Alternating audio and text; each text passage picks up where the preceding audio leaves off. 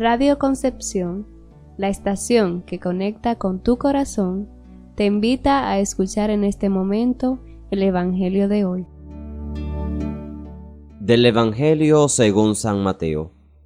En aquel momento Jesús dijo a la multitud, El reino de los cielos se parece también a la red que los pescadores echan en el mar y recoge toda clase de peces.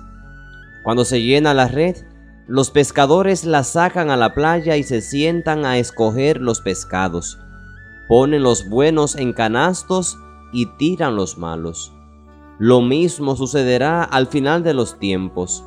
Vendrán los ángeles, separarán a los malos de los buenos y los arrojarán al horno encendido. Allí será el llanto y la desesperación. ¿Han entendido esto? Ellos contestaron, Sí, Señor.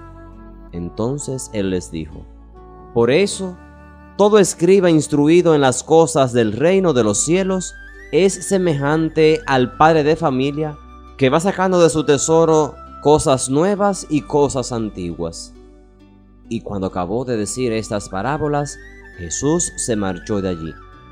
Palabra del Señor. Enseguida la reflexión para este día. Jesús termina esta sección de parábolas recordándonos la importancia de vivir de acuerdo con lo que Él mismo nos ha ido instruyendo, pues si bien es cierto que no sabemos cuándo llegará el final del tiempo para toda la humanidad, sabemos con certeza que éste llega para cada uno de nosotros el día en que el Señor nos llama. En ese día no habrá excusas, solo resultados. Separará a los que vivieron de acuerdo con los valores del Evangelio de quienes se negaron y rechazaron la vida evangélica.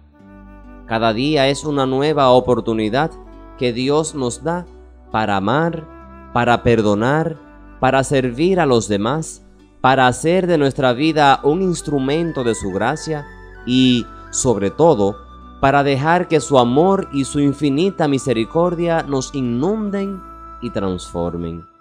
El único día que tenemos es el de hoy. Ayer ya pasó y el mañana aún está en las manos de Dios. Vivamos el hoy con entusiasmo y apertura al Espíritu Santo. En Radio Concepción, la estación que conecta con tu corazón, hemos presentado el Evangelio de hoy. Que todo lo bueno te siga, te encuentre, te abrace y se quede contigo, y el resto que pase de largo.